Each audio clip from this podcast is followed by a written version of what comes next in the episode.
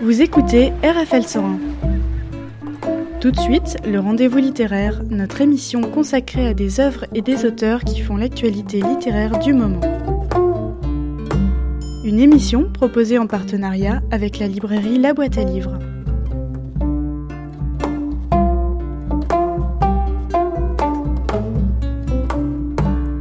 Bonsoir, je suis ravie d'être en compagnie de Patricia Desmortiers. Alors, vous publiez un livre, Minéralogie enchantée, 40 histoires de pierre, chez Oeke Beke. Patricia Desmortiers, vous êtes euh, gémologue, oui. Gémologue. Alors c'est vrai que c'est pas un nom très le, grand. Le gemme, qu'est-ce que c'est un gemme? C'est une pierre fine? En fait, c'est les pierres ornementales. Disons que c'est une branche de la géologie euh, ou de la minéralogie qui est spécialisée sur les pierres dont on va se servir pour faire aussi bien des bijoux, mais ça peut être aussi du marbre, ça peut être la, la, les malachites, euh, le jaspe, qui permettent de faire de de l'ornement. Naturel. Voilà. Puisque le livre parle plutôt de la pierre brute, donc telle qu'on la trouve dans la nature. Donc là, on va faire un voyage dans un monde minéral avec ce livre. Oui. Et alors, il y a des pierres précieuses. Alors, c'est une, une, branche de la minéralogie. Ils ne sont pas toutes oui. précieuses. Non. Mais le terme Aujourd'hui, en fait, ce n'est de moins en moins employé par les professionnels parce que les pierres maintenant, euh, toutes les pierres dites euh, fines peuvent très bien avoir les mêmes, les mêmes utilisations qu'une émeraude ou un saphir de gemme, plutôt. Alors, quelle étude fait-on pour devenir gémologue? On fait des études de gémologie. C'est dans un laboratoire ou Non, alors il y a des écoles. Il y a, des, il y a une école en France qui est assez, qui est assez connue. Moi, je l'ai fait comme je l'ai fait dans le cadre d'une formation continue, parce que ça n'a pas été ma première formation, mais ça a été une formation que j'ai faite plus tard. J'ai fait mes études à Londres, où, il y a, où le système est un peu plus adapté pour les gens qui par ailleurs travaillent. Donc, euh, il y a une très bonne, c'est une, une, très très bonne école assez connue dans le monde entier, de, qui a des branches un peu partout. Donc en gémologie, on fait essentiellement de la géologie, de la physique, un peu de chimie. Et puis, on fait beaucoup d'observations de pierres aussi. On a... Comme c'est pas un métier, mais plutôt une compétence, c'est-à-dire le gémologue est censé, devant une pierre, vous dire euh, ce que c'est. Et s'il le dit pas tout de suite, parce que forcément, c'est pas forcément évident tout de suite, il doit savoir les, les outils dont il a besoin pour reconnaître de façon certaine ce qu'est cette pierre. Donc, on a aussi toute une partie dans la formation qui est euh, de connaître ces outils et de pouvoir s'adresser à des laboratoires, notamment quand il s'agit d'évaluer une pierre qui a vraiment besoin de, quelque chose d'assez poussé pour euh, d'abord parce qu'elle peut être très chère euh, ou alors que c'est des collectionneurs qui ont besoin de savoir exactement ce qu'ils euh, ont. Alors c'est intéressant parce que par exemple le, le, bleu qui est une couleur préférée des êtres humains, on dit, je prends l'exemple de la lazurite. Oui. La lazurite, euh, c'est le pigment qui a servi à faire des bleus sublimes dans l'art, hein, des fresques de Giotto euh, à Padoue, ou le, le bandeau du tableau de la jeune fille et la perle chez Vermeer, ou le plafond de la chapelle Sistine de Michel-Ange. Eh bien, c'est un bleu qui qui reste, qui est très précieux, mais on a découvert quand même au niveau chimique cette outre-mer, cette synthèse qui date du début du 19e siècle. Oui, oui. C'est ça, exactement. Oui, c'est vrai que la synthèse, c'est assez intéressant. Ça s'est beaucoup développé dans les pierres au, au 19e siècle. C'est la synthèse, c'est la copie de la nature. C'est pas l'imitation. Hein. C'est pas la Oui. fausse pierre, comme on dit. C'est comme Le- Klein, le, bleu Klein Voilà. qu'on fait IKB. C'est ça. C'est une synthèse, c'est une copie de la nature. Et c'est à bien distinguer de, par exemple, vous voyez le, dans le débat euh, assez présent aujourd'hui sur le diamant. Puisque Alors moi, a- je suis native du mois d'avril et on dit que ma pierre, c'est le diamant. C'est la profondeur. Oui, Ah, J'étais oui. contente. Moi aussi, je suis du mois d'avril. Ah, vous voyez, on a ça en commun. oui, donc la synthèse du diamant, c'est euh, un diamant. Hein. C'est pas une imitation du diamant. C'est une- on, on reconstitue les, le, dans lequel le diamant qui a été, si vous voulez, qui vient d'assez profond dans la terre, à un endroit du manteau terrestre où il y a de très grosses pressions, de très grosses chaleurs, on le reconstitue en laboratoire. Mais donc c'est assez coûteux un diamant de synthèse parce qu'il faut vraiment une très forte pression, une très forte température. C'est des espèces d'autoclaves là, un peu comme des cocottes minutes, mais vraiment des grosses, des grosses cocottes minutes. Donc la synthèse que beaucoup de gens veulent voir développer, Leonardo DiCaprio en tête, euh, en tête des, de ceux qui euh, militent pour le diamant de synthèse, pour éviter qu'il y ait trop d'abus dans l'exploration du diamant, notamment dans les pays d'Afrique, et que ça serve à, financer des guerres. Je me souviens, je suis allée en Hollande et on avait visité euh, des diamantaires. Oui, c'est vraiment eux qui les sculptent. oui, à Anvers. C'est les diamants de, dits de, bonne mmh. qualité. Alors il y a le rouge rubis aussi qui vient du chrome, qui par ailleurs donne sa couleur verte à l'émeraude. C'est fantastique ça. Alors c'est vrai que la couleur, c'est euh, donc un des gros chapitres du livre, euh, parce qu'au fond c'est probablement ce par quoi on est attiré d'abord, quand on voit une, notamment les pierres faites pour les bijoux, mais même... Euh, vous parliez du bleu outre-mer, on peut parler du, vert, de la malachite, Alors, il y a le etc. Le, lapis lazuli. Oui, lapis lazuli, oui. Et c'est un bleu franc, alors c'est indiscutable. Alors que le, la turquoise, là, peut faire euh, une discussion, quoi, l'objet d'une discussion. Oui, oui. Donc la couleur, en fait, n'est pas pour un gémologue un élément, euh, ce qu'on appelle le diagnostic. C'est-à-dire que ça ne suffit pas, quand on voit une couleur, de dire voilà, c'est parce que cette couleur, ça correspond à telle pierre. Ce n'est pas parce que la couleur, euh, d'abord il y a des pierres qui au départ euh, n'ont pas de couleur, et c'est les, traces chimiques d'autres éléments qui donnent la couleur, notamment du saphir, souvent. C'est le titane qui donne la, couleur au saphir. Le saphir est tout à fait une couleur neutre au départ. Donc ça n'est pas un élément de diagnostic euh, d'une pierre, la couleur. Et pourtant, c'est ce qui fait la, très souvent ce qui nous attire et ce qui fait la beauté d'une pierre. Donc, euh, mais pour la gémologue, c'est pas suffisant. Alors, ce qui est intéressant, il y a le côté scientifique et, il y a le côté aussi des, adeptes, le pouvoir des pierres. Par exemple, je prends la l'améthyste. Elle, elle est chargée de sens parce que le, en grec ou en latin, ça signifie qui n'est pas ivrogne. Et alors le message est clair, elle combat l'ivresse. Bon, ou elle le transcende. Donc on, lui attribue d'autres pouvoirs aussi. Elle apaise euh, les maux de tête, elle fait baisser la fièvre, elle, permet un sommeil calme et apaisant. Alors ça, c'est plutôt le pouvoir euh, des. Alors ça, c'est un sujet, oui, c'est un sujet très, c'est un sujet un peu.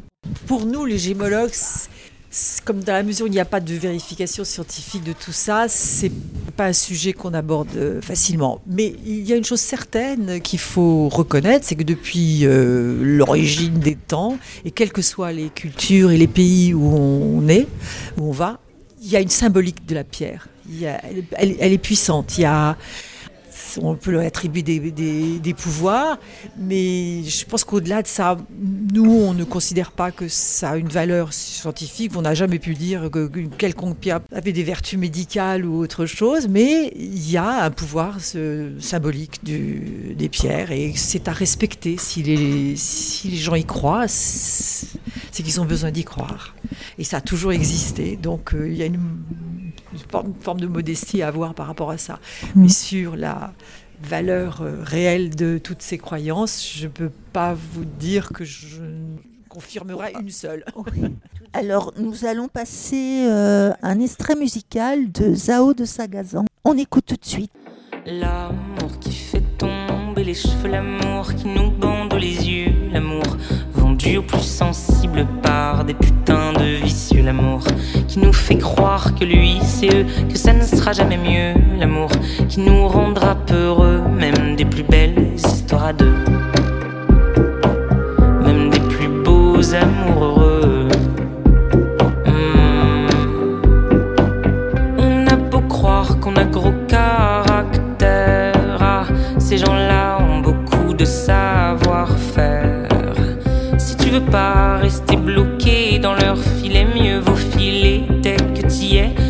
savoir que t'y es alors que l'eau est bleue et que les oiseaux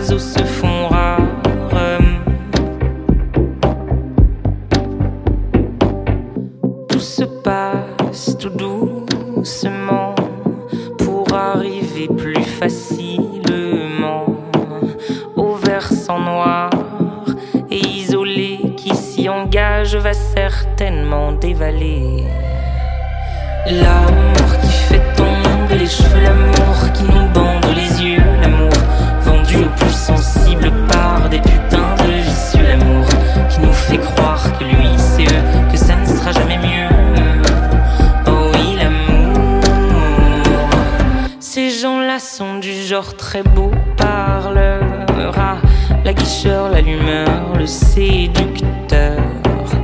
T'auras beau être en train de chialer depuis des heures, monsieur te prêtera des erreurs, lui qui n'en fait jamais d'ailleurs. Tout se passe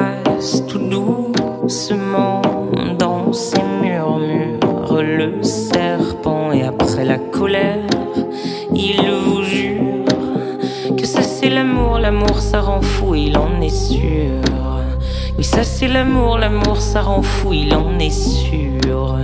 Ça c'est l'amour, l'amour ça rend fou et j'en deviens. On a la chance d'avoir une exposition de Lola Mona Lugan jusqu'au 28 février à la boîte à livres au salon de thé à l'Escale.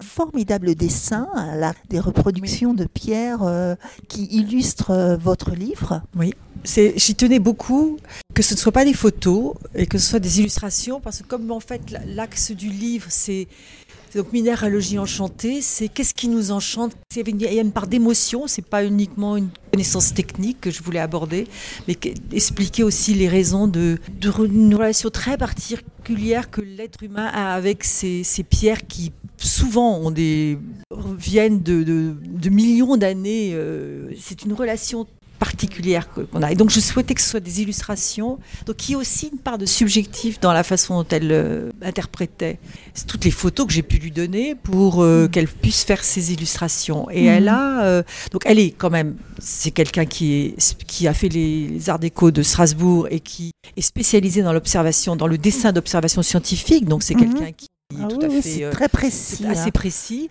Mais elle, ce n'est pas une photo, c'est un dessin. Donc il y a, il y a forcément une interprétation. Je tenais beaucoup pour le livre. On peut prendre l'exemple de la fluorite, qui est euh, un charme des faux durs. Vous mettez toujours des sous-titres. Et alors sa couleur est exceptionnelle. Hein. Elle vient de la radioactivité du granit. Et sa distinction, c'est euh, formidable parce que j'ai appris que c'était un bien culturel d'intérêt patrimonial majeur. Et c'est la première fois qu'on attribue à un objet naturel. Oui, Et c'est tout nouveau? C'est tout nouveau. c'est un patrimoine oui, bah oui, naturel. C'est la première fois qu'on a effectivement donné à un minéral euh, la valeur d'un patrimoine naturel, d'un patrimoine mondial. Mais c'est beau ces fluorites, elles sont magnifiques. Vous pouvez mhm. on peut en voir euh, beaucoup euh, à Chamonix, euh, dans le nouveau musée. Il y a un musée de minéralogie à Chamonix où il y a des très très très très belles fluorites. Et quel est votre musée préféré? Alors vous avez dû faire beaucoup de musées de, de pierres. Alors, parce qu'il y a, beaucoup. En France, on trouve des jolies pierres, dans les Alpes notamment. Oui, oui, oui, oui, oui, bien sûr, dans les montagnes, les, les mm. Pyrénées aussi, les Alpes, les, en Auvergne aussi. Quand c'est volcanique aussi, ça vient oui, oui, oui, bien Sûr, oui, bien sûr. Il y a des choses. Non, moi, alors, si vous voulez, j'aime beaucoup le, le, musée de, euh, de l'école des mines à Paris, qui est très mal connu et qui est un très beau musée, euh, où il y a beaucoup, beaucoup de choses. C'est voilà, c'était c'est dans quel arrondissement C'est à côté du jardin du Luxembourg ah à Paris. Il y a donc le musée de Chamonix dont je vous parlais où il y a des très belles choses. Et alors moi j'aurais euh, j'aurais personnellement un musée à citer qui est le musée de Shanghai, euh, qui est malheureusement pas assez loin de, chez nous. Mais c'est là que j'ai découvert la beauté du jade. J'ai découvert vraiment quelque chose quand j'ai quand j'ai visité ce musée. C'est-à-dire qu'il y a une petite salle, j'en parle dans, le mmh. livre parce que c'est mmh. des choses qui m'a beaucoup frappé. Euh, c'est une petite salle où il n'y a que du jade. Et il y a une on est pris par une ambiance euh, extraordinaire. On sent, on sent cette pierre. C'est une texture très, très serrée, le jade. Pourquoi les Chinois sont tellement passionnés par le jade Parce que nous, c'est un peu étranger chez nous, le mhm. jade. Et on mhm. peut le comprendre quand on voit un musée comme celui-là. Alors, c'est formidable avec les pierres parce que c'est à la fois visuel mhm. ou touché. On sait que le granit, ça donne une forme d'énergie. Mais il y a le côté visuel aussi. Oui, oui. Le simple fait de regarder une pierre, ça apporte quelque chose. À... Bien sûr. Malheureusement, dans les musées, on ne peut pas toucher les pierres, mais la toucher pas mal aussi. mais on n'a pas trop le droit de toucher les pierres. Alors euh, moi, je voulais, je voulais parler de la, façon dont vous avez écrit. C'est un livre qui est facile d'accès. Donc vous avez fait euh, plusieurs chapitres. Un chapitre qui s'appelle La couleur, l'éclat, la capture, les phénomènes et le et pendant et après avec un point d'interrogation. J'aime beaucoup cette façon de faire parce qu'on peut aller euh, au gré de nos envies dans le chapitre qui, qui nous attire et qui nous donne après envie peut-être d'aller voir un autre chapitre. Donc, vous avez fait ça facilement? Vous avez eu euh, tout de suite l'envie de le faire comme ça, ce livre oui, c'est vrai que c'est très gentil que vous me disiez ça. Ça me touche particulièrement parce que c'était mon, mon challenge, c'était ça, et j'espère avoir réussi. Euh, Pour ma part, en tous les cas, c'est réussi. C'est tant mieux parce que c'était vraiment mon objectif, c'était de faire à la fois quelque chose d'assez sérieux, de référencé, de pas trop superficiel, et en même temps que ce soit accessible et que ça emporte un peu euh, le lecteur, euh, que ça l'emporte. je crois que même un, jeune, euh, un jeune enfant à peu près à partir de 8 ans, je crois que c'est intéressant ah pour lui. Oui, oui. Ah J'imagine très bien un, jeune, jeune enfant, oui à partir oui 7-8 ans, il peut commencer à, poser des questions et, rien qu'avec aussi les dessins déjà, même s'ils ne savent pas lire, c'est très intéressant quelque chose de ludique aussi dans ce livre. Oui, oui, oui, c'est ce que je, c'est ce que j'ai voulu faire. effectivement, donc j'ai fait ces chapitres justement que, que le, la, voie d'entrée euh, soit facile. Il y a l'éclat et les mots déjà. Oui, c'était, c'était volontaire, ça, vraiment. les mots sont faciles, donc ça donne envie. Ensuite, à chaque chapitre, pierre ou minéral, je ne sais pas comment vous voulez les appeler, l'un ou l'autre. Il y a donc un titre, un sous-titre qui mhm. correspond à la pierre. Donc ça vient d'où? De vous? Euh, De moi? Oui, ça vient de. Oui, j'ai toujours. Euh, bon, si vous voulez, moi j'ai été euh, dans ma vie euh, professionnelle, j'ai pas fait toujours que de la gémologie, j'ai j'étais, je faisais des documentaires. Donc euh, j'ai toujours eu cette, euh, cette, volonté de, bah, on, essaye d'être accessible ou de ou d'expliquer des choses compliquées, euh, de les décortiquer. C'est une investigation, donc il y a quand même une habitude qui, une habitude que j'ai eue par le reste de ma vie professionnelle. Et je pense que justement, c'est ce que je peux apporter par rapport au, au, monde de la gémologie, où il y a des gens très, très compétents, beaucoup plus compétents que moi, certainement, en termes purement scientifiques, mais qui n'ont pas forcément développé cette accessibilité que moi j'ai essayé de, d'apporter. En tous les cas, moi j'ai adoré parce qu'en fait c'est vrai qu'on peut lire un livre scientifique sans être scientifique. Et ça, Et ça c'est formidable.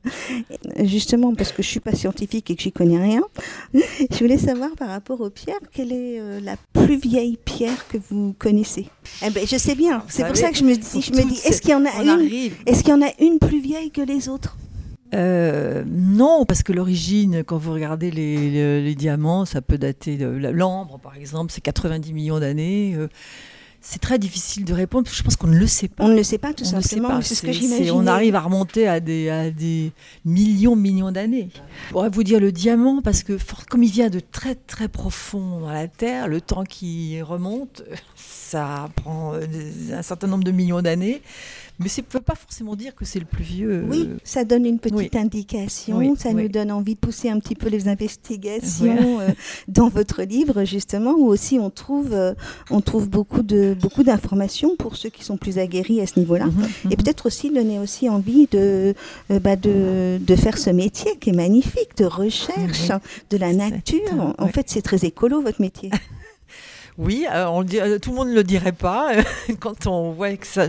Bah, tout le monde le dirait pas quand on voit l'état de certaines mines. Euh, oui, bien sûr, mais vos recherches. mais il y a des choses qui c'est de, c'est en train de se, il se passe beaucoup de choses pour un petit peu la traçabilité des pierres, faire que bon, effectivement, les, dans les mines, il n'y a pas qu'on ne fasse pas travailler des enfants de moins de 10 ans, euh, qu'on reconstitue, quand on quitte la mine, que le, propriétaire de la, de la mine reconstitue euh, le paysage tel qu'il était. Euh, Il y a tout un il y, a quand même toutes des séries de, de conventions internationales qui se font, de, de, protection évidemment aussi, de protection, le corail, Ben enfin oui. toutes, ces, toutes ces choses que vous devez connaître. Donc il y a quand même une... On ne peut pas dire que c'est le, le métier le plus écologique du monde, non, mais, euh, non, mais on- dans ça la recherche, progresse, ça euh, vous mettez en valeur des, des pierres et ça donne Oui, envie de, s'occuper un petit peu plus de la nature et de ça regarder un petit peu plus En autour tout cas, de ça, soi. ça développe aussi le regard, effectivement. c'est ce que je voulais dire, Oui, oui, là. bien sûr, bien sûr. Voilà, moi j'avais aussi une image. Alors vous avez peut-être trouvé ça rigolo, mais peut-être ridicule. Mais moi j'ai l'image des chercheurs d'or. Bien sûr. Est-ce que vous en avez vu? Est-ce que vous en avez rencontré? Alors oui, j'en ai rencontré en Australie. Voilà, je vous essaie. Euh, oui, j'en ai vu vraiment le, les, ce qu'on appelle les orpailleurs, c'est-à-dire vraiment euh, Com- la, fa- oui. la façon de. Ça continue. Vous avez deux sortes de mines d'or. Vous avez les mines euh, industrielles qui sont les grosses euh, machineries là, où y a, on casse la pierre et on recherche l'or. Mais vous avez toujours euh, le long des rivières, notamment des Oui. orpailleurs qui cherchent. et je suis en Australie, j'en ai vu. Ils cherchent et ils ont toujours l'espoir de trouver des, C'est magnifique. des choses. Moi, je trouve ça Oui, oui, magnifique. oui. On a vraiment l'impression de remonter le temps quand on est. Oui, euh, et quand on est- on plonge dans le livre, on attend ce moment-là Oui. où on se dit, il va y avoir une petite Oui, pépite qui va arriver. Et je trouve ça magnifique, justement, ce, ce livre. Mais en fait, les pépites, on les trouve aussi dans les dessins. Qui sont, ils sont faits à, comment les dessins C'est l'aquarelle C'est quoi ce... Les dessins de Mona, c'est du crayon de couleur. Oui, et C'est tout au crayon de couleur. c'est très, très, très beau. Et Euh, ça, ça- représente vraiment le... Ça lui a demandé beaucoup de temps. Ben oui, j'imagine bien.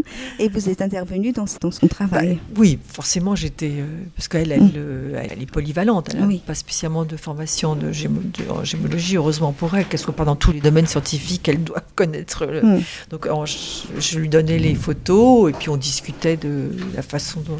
Parce que si vous voulez, donc l'illustration, vous avez la pierre brute, donc qui est isolée euh, Oui. sur fond blanc, et puis vous avez un, une sorte d'environnement, euh, l'environnement de cette pierre. Moi, j'ai trouvé ça. C'était une idée de, de, de Lola, qui était une très bonne idée, de mettre à chaque fois ce qu'elle appelait une couronne, c'est-à-dire euh, le, le, bah, le- le- comment cette pierre donc qui est isolée euh, brute, comment, euh, dans quoi on la, on la retrouve, le, vision du gisement, en fait, d'un type de gisement en tout cas dans lequel on peut le trouver. Et ce qui est drôle, en fait, j'ai remarqué justement, par rapport au dessin, quand on arrive au diamant, il me semble, le dessin du diamant qui est représenté, moi j'ai vu un homme allongé de profil, son visage, et je peux vous assurer que si vous regardez bien, Regarde. ah, oui, regardez, parce qu'il y y a celui-ci, j'en ai vu un autre aussi, où Oui. quand on, on se penche sur le dessin et on, on se laisse aller, c'est un petit peu comme quand vous savez, euh, on voit les rochers euh, euh, sculptés par la mer.